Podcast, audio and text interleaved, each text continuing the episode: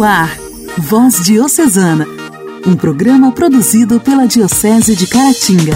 Voz Diocesana. Olá, meus amigos! Começando agora o Voz Diocesana desta terça-feira. Eu sou Clarinha de Carangola e vou te fazer companhia durante o nosso programa.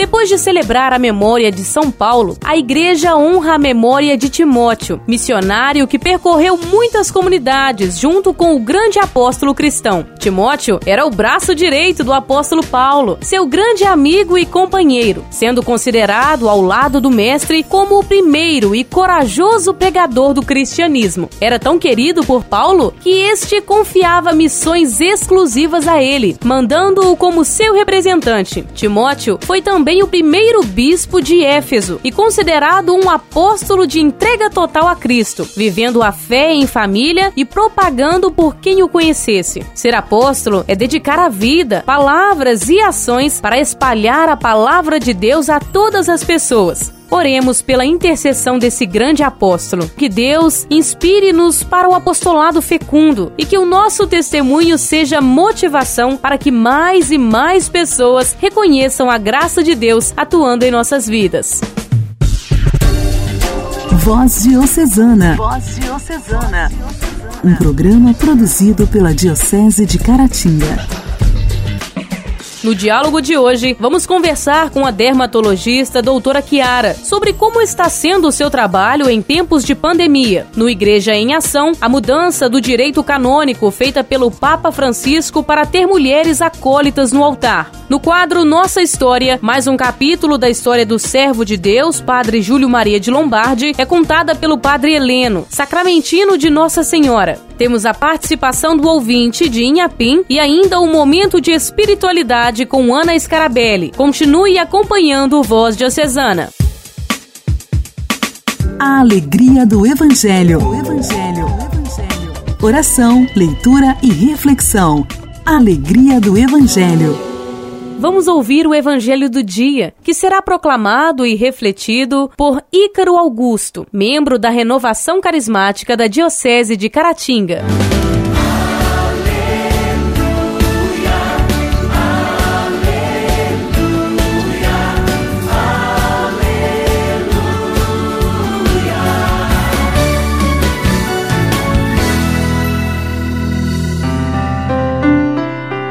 trecho do Evangelho de hoje, retirado do livro de São Lucas, do capítulo 10, nos versículos 1 a 9, nos diz assim: Um pouco depois, o Senhor designou outros setenta e dois e os enviou à frente, de dois a dois, a todas as cidades e lugares onde pensava em ir. Dizia-lhes: A messe é muita, os operários são poucos. Pedi ao dono da messe que envie operários à sua messe. Ide, eu vos envio como ovelhas entre lobos. Não leveis nem bolsa, nem sacola, nem sandálias. Pelo caminho não saudeis ninguém. Quando entrardes numa casa, dizei primeiro: A paz esteja nesta casa. Se houver aí gente de paz, descansará sobre ela a vossa paz. Do contrário, voltará a vós. Ficai nesta casa, comendo e bebendo o que houver, pois o operário tem direito à sua diária. Não passeis de casa em casa. Se entrardes numa cidade e vos receberem, comei do que vos servirem curai os enfermos que houver e dizei-lhes: O reinado de Deus chegou até vós. Palavra da salvação, glória a vós, Senhor. Irmãos e irmãs, esse trecho do Evangelho de São Lucas nos é um grande anúncio e um grande chamado do reino de Deus. Um grande chamado que Jesus veio à terra a cumprir o grande chamado de Jesus de espalhar, de implantar e de fazer reinar o reino espiritual, o reino de Deus, não aquele reino esperado no tempo dele, se inicia já nesse trecho com um ponto fundamental quando Jesus indica 72 discípulos pela linguagem do evangelista, já mostrando todo o povo de que se compõe a humanidade, mostrando que o reino de Deus ele deve ser anunciado a todos. E Jesus envia os discípulos à sua frente, assim como João Batista fazia, para aplainar os seus caminhos, para aplainar os caminhos do Senhor. Irmãos, preparar o povo de Deus para a chegada do Senhor, para a chegada do reino dele, é um apostolado da igreja. A missão não é reservada somente aos doze apóstolos que estavam mais próximos de Jesus. Jesus, na linguagem do evangelista, literalmente manda 72 e nos mostra que o reino de Deus é para todos que nós devemos levar e viver esse reino em todo o lugar onde nós estivermos, porque todos aqueles que são filhos de Deus também nasceram para o reino. E essa missão é urgente. Olha o que acontece no versículo 4 dessa passagem. Jesus dá uma ordem que às vezes parece até uma falta de educação: pelo caminho não saudeis ninguém. Mas essa linguagem vai nos dizer o seguinte: esse chamado é urgente, é para agora, nós não podemos perder tempo, porque as saudações orientais eram, eram bastante grandes, né?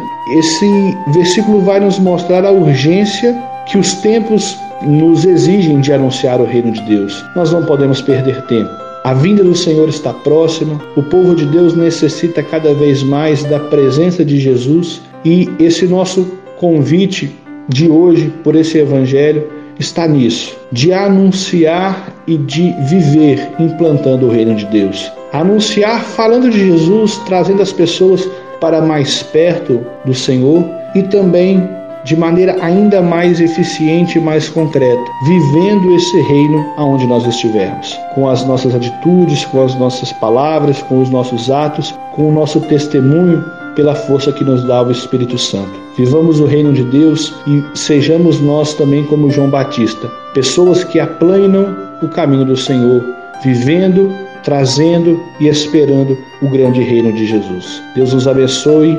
Amém.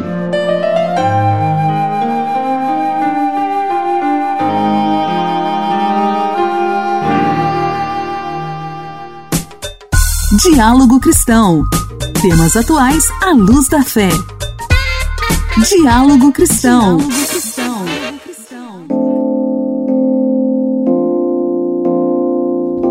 Doutora Kiara de Inhapim é formada na Universidade Federal de Juiz de Fora, dermatologista pela Sociedade Brasileira de Dermatologia e pós-graduada em Medicina da Família e Comunidade pela UNEC. Trabalha como concursada na Prefeitura Municipal de Inhapim e Imbé de Minas e realiza atendimento na Clínica Mais Vida e Saúde em Inhapim. No início da pandemia, a unidade de saúde onde ela trabalha se tornou referência no atendimento às pessoas com Covid. E vamos saber saber como tem sido o seu trabalho, as suas experiências e suas sensações nessa nova fase. Olá, doutora Kiara, seja muito bem-vinda ao Diálogo Cristão do Voz Diocesana. Já comece nos contando como tem sido a sua rotina profissional na pandemia. Olá, Clarinha. Olá, ouvintes do programa Diálogo Cristão. Primeiramente, eu gostaria de prestar meus sentimentos às mais de 217 mil famílias que perderam seus entes queridos nessa pandemia e gostaria de dizer assim sobre minha rotina profissional, né, que mudou bastante.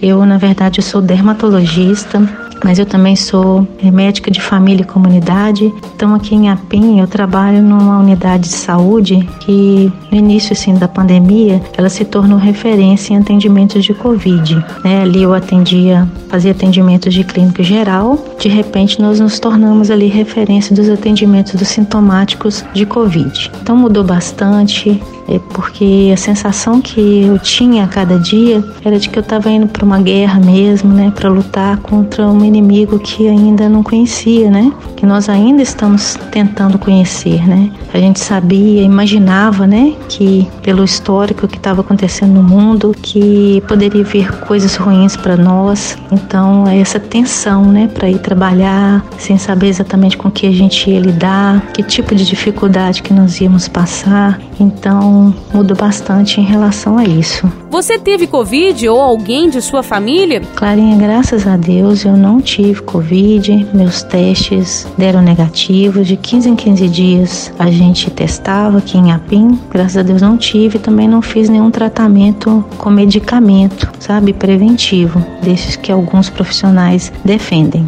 Mas eu não fiz esse tratamento. Graças a Deus não fui infectada. Ocasionalmente eu tive algum sintoma que eu achava que poderia ser mas testei negativo. Na minha família, aqui em casa, graças a Deus, ninguém testou positivo. Eu tive tios que tiveram, dois ficaram internados, inclusive. Minha tia ficou entubada durante umas três semanas, mas hoje, graças a Deus, ela tá bem. E meu esposo perdeu um primo dele, né, que faleceu com Covid. Quais os protocolos de segurança você adotou? Sempre procurei usar todo o equipamento que me era disponível, né, capote, luva, máscaras, sempre estar tá higienizando todos os instrumentos, né, com álcool, protegendo bem, sabe? E aqui em casa a gente tem um banheiro na área da garagem, então sempre quando eu chegava do trabalho, eu procurava me higienizar primeiro, tomar o banho do lado de fora de casa, antes de entrar em casa, porque eu tenho criança, né? Tenho duas crianças, então a gente fica com essa preocupação, né, de chegar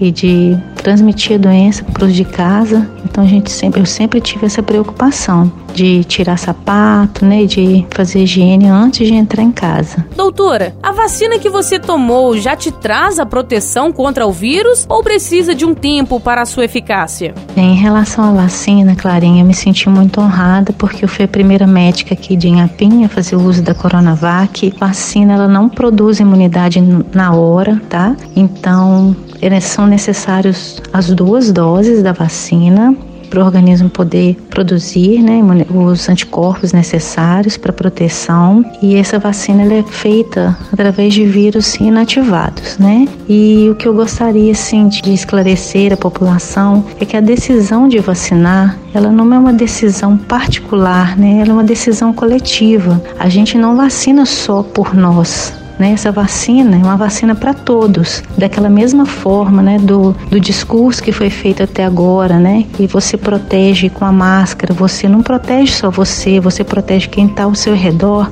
Esse discurso é o mesmo para vacina. Então, é muito importante quando chegar a vez né, a sua vez, a vez do, da, da população se vacinar, para ninguém perder sua vez. Vá, vá tomar a vacina, para a gente poder ter esperança de dias melhores, né? Inverter esse quadro que nós estamos vivendo hoje. Kiara, o que você aconselha à população nesse período que poderíamos nomear como reta final, antes de um desfecho para esse drama? Bem, o que eu mais aconselho à população né, nesse período agora, né, que a vacina está chegando, é que continuem com os cuidados, tá? Continuem com os cuidados, mantendo o distanciamento social, evitando aglomeração, usando álcool em gel, a máscara, tá? A pandemia não acabou. Não tem vacina ainda para todo mundo, a vacina vai chegar. Tenho muita esperança que vai chegar sim para todo mundo, mas até chegar, ainda, como eu expliquei, né? Tem um período ainda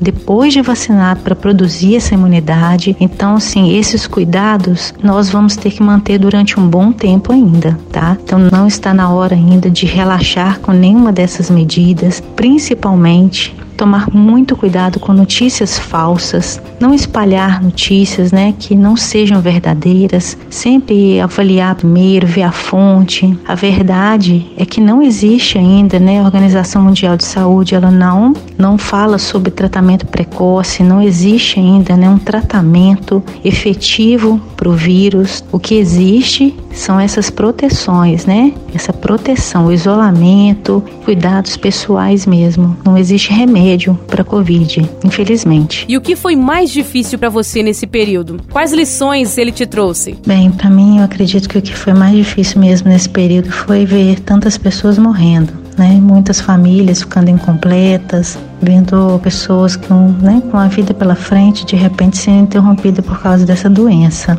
E também pessoas ficando debilitadas, né, com problemas pulmonares, às vezes até cardíacos. Mas eu acho que o mais difícil mesmo é você ver pessoas morrendo devido à doença, devido a essa doença e devido às sequelas que ela causa, né? E assim, para mim, de aprendizado para esse período foram muitas coisas, né?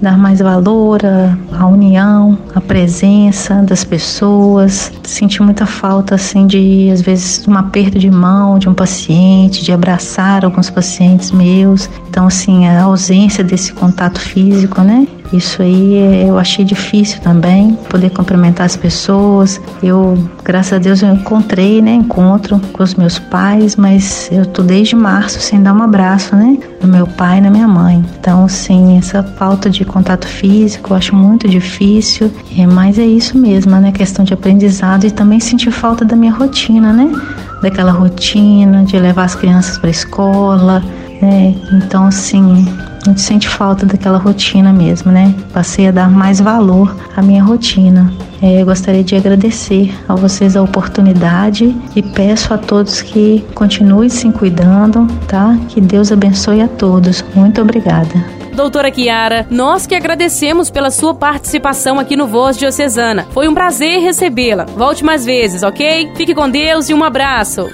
Igreja, Igreja em Ação. Formação, CNBB, notícias, Vaticano, diocese, não paróquia, troco a minha Igreja fé. em Ação. Igreja em Ação. Papa Francisco institucionaliza o acesso das mulheres aos ministérios do leitorado e do acolitado. Na segunda-feira, 11 de janeiro, o Papa Francisco divulgou, através de carta apostólica, uma mudança em um trecho do Código do Direito Canônico, onde institucionalizou o acesso de mulheres ao ministério instituído do leitorado e do acolitado. Na prática, esta função já é exercida pelas mulheres nas comunidades católicas, porém, formalmente, esse ministério era permitido apenas aos homens.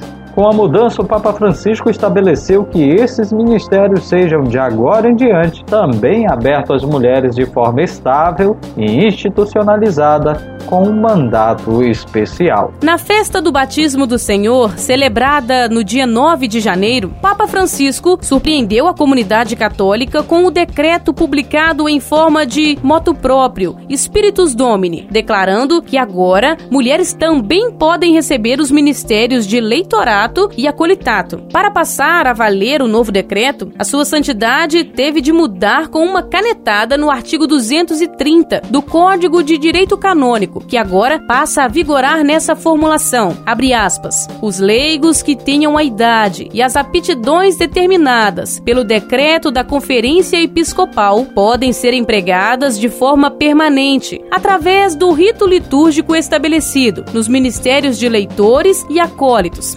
Entretanto, esta outorga não lhes dá direito ao sustento ou remuneração da igreja. Fecha aspas. Até 1972, estes ministérios eram considerados ordens menores, que abolidas pelo Papa Paulo VI se mantiveram como possíveis aos homens, tendo em vista a preparação para a recepção das ordens sacras. Com o novo decreto de Francisco, o entendimento mudou. Segundo o moto próprio, a inspiração para a decisão de Francisco veio dos últimos sínodos. O Papa escreveu: algumas assembleias do Sínodo dos Bispos sublinharam a necessidade de, de estudar doutrinariamente o assunto, para que responda à natureza dos carismas mencionados e às necessidades dos tempos, oferecendo um apoio adequado ao papel de evangelização que pertence à comunidade eclesial. A principal influência para a novidade veio do controverso Sínodo da Amazônia, como se explicita na carta escrita pelo próprio Papa para a congregação da doutrina de fé, que acompanhou o moto próprio, trazendo um trecho do documento Querida Amazônia. Abre aspas. Para toda a igreja, na variedade de situações, é urgente que os ministérios sejam promovidos e conferidos a homens e mulheres. É a igreja dos batizados que devemos consolidar, promovendo a ministerialidade e, sobretudo, a consciência da dignidade batismal. Fecha aspas. O moto próprio poderá servir para aplacar um pouco as definições do querida Amazônia, considerada pela ala progressista da igreja e certos observadores como decepcionante no que refere à dimensão pastoral, especialmente no tocante à ordenação de mulheres, uma das bandeiras levadas por alguns teólogos para aquela reunião e que não prosperou. Vale lembrar que uma nova comissão comissão de estudos foi formada por Sua Santidade para a pesquisa sobre o diaconato feminino da Igreja. Como diz o próprio Papa na Laudato Si, tudo está interligado. É só juntar os pontos. Então, avante, Francisco. Estaremos em oração para que o melhor aconteça.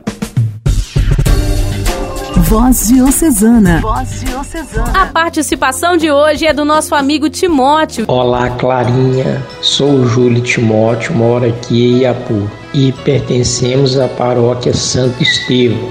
e peço a música Santuário da Vida, oferecendo para todas as famílias, para todos os ouvintes. Cristo amou a igreja e por ela se entregou. Assim também o marido tem a graça da esposa amar. A mulher tem o dom mais bonito dom da vida gerar. Sua força é uma sabedoria que edifica o lar. E os filhos são presentes que Deus nos confiou. Felizes os filhos que ouvem seus pais com ternura e amor família, santuário da vida. Cobre de bênçãos e paz nossas famílias, Senhor.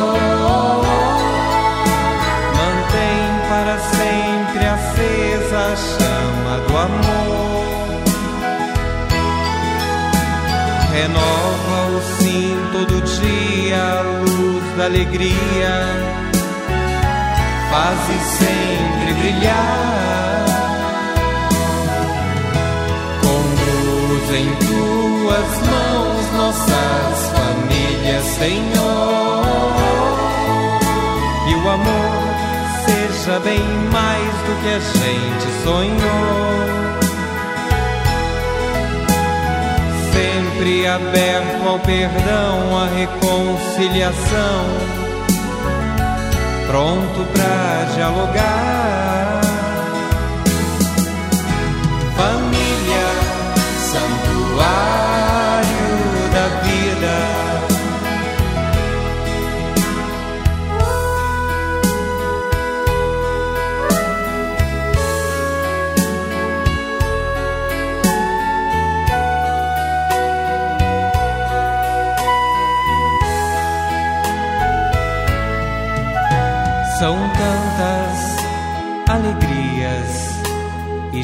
Dificuldades também.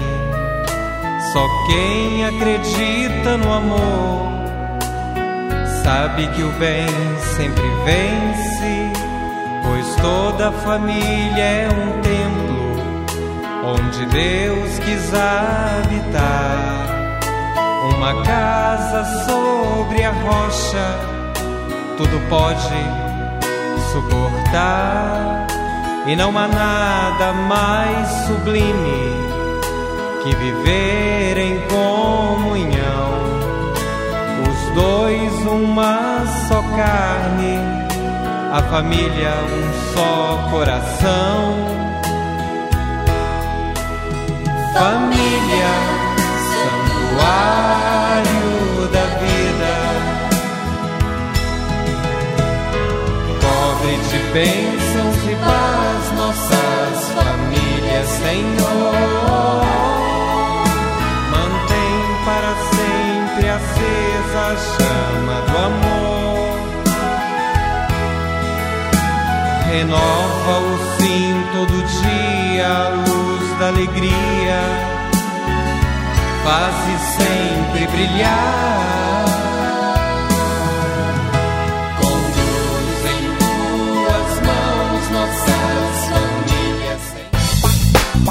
Nossa história, nossa história, curiosidades e fatos que marcaram nossa diocese.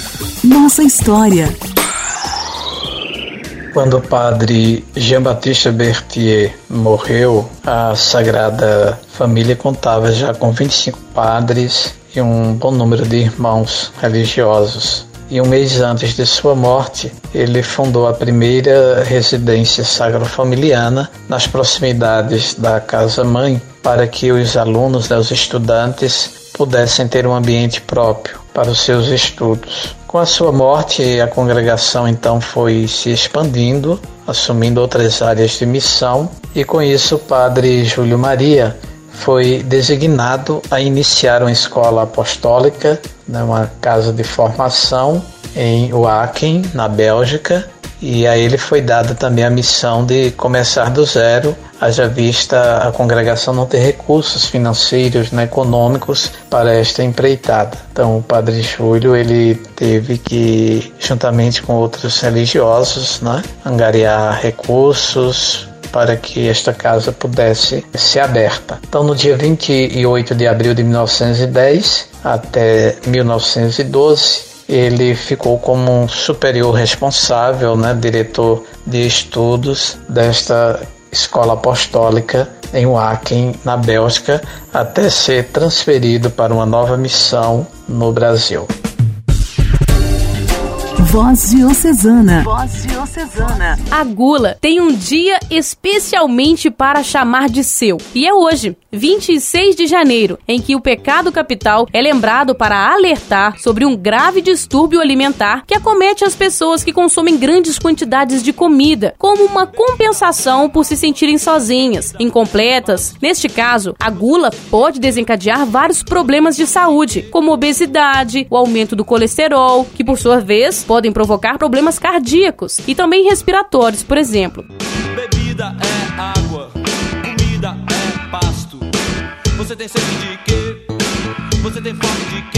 A pandemia do novo coronavírus passa como um rolo compressor no que é tão essencial à nossa saúde e está dando um novo sentido a uma série de coisas. A gula, em certo ponto, mudou o seu significado principal. Hoje em dia, temos fome, temos apetite, temos gula do que vivemos até março de 2020, antes do estado de calamidade mundial, né, provocada pelo vírus. Nós passamos os dias entre a fome de reviver quase tudo o que vivemos até até aquele mês. E mais do que nunca, vivemos de memória. Nos alimentamos de TBTs e TBTs no Instagram. E nunca antes quisemos tanto voltar no tempo. Hoje, temos gula de abraços interditados, fome de beijos não dados, apetite da convivência com os amigos, dos colegas de trabalho e principalmente dos familiares. Que esse estado de fome no dia da gula nos faça melhorar como gente e que o futuro melhor chegue com fome de boas mudanças. Que a nossa gula de hoje não nos faça seres mais egoístas que antes, né? Enfim, que nós tenhamos fome de sermos melhores e de fazer o melhor para os outros.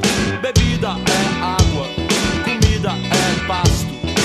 Você tem sede de quê? De quê? Você tem fome de quê? Orar costuma fazer bem. Intimidade com Deus. Esse é o segredo. Intimidade com Deus. Com Ana Scarabelli. Com Ana Scarabelli. Costuma fazer bem. Louvado seja nosso Senhor Jesus Cristo. Gratidão a você que acompanha a voz diocesana. Rezemos sempre uns pelos outros, mesmo que a gente não se conheça, mas Deus conhece a todos. No coração de Deus, no altar da Eucaristia, na força da palavra, coloquemos sempre as intenções de cada um, as intenções da nossa diocese. Hoje vamos refletir um pouquinho naquilo que Santa Teresa diz na oração. Também entre as panelas está o Senhor. É preciso encontrar Deus em todo e em qualquer lugar quando os atos são bem feitos, quando tudo se faz por amor. Também entre as panelas está o Senhor. Deus está em cada gesto que fazemos com amor. Reconhecer Deus, reconhecer Deus nesse trabalho, no trabalho diário do varrer a casa, do cuidar do filho, do cuidar do esposo, da esposa, do cuidar do idoso, de atender os outros, de ir para a roça, de atender no consultório. Cada ato seja feito por amor. Assim vai perpetuar a nossa vida de oração. Assim vai ser a nossa vida de oração. Intimidade com Deus dia a dia em cada gesto, seja ele tão simples, lembrando sempre que Deus está em mim,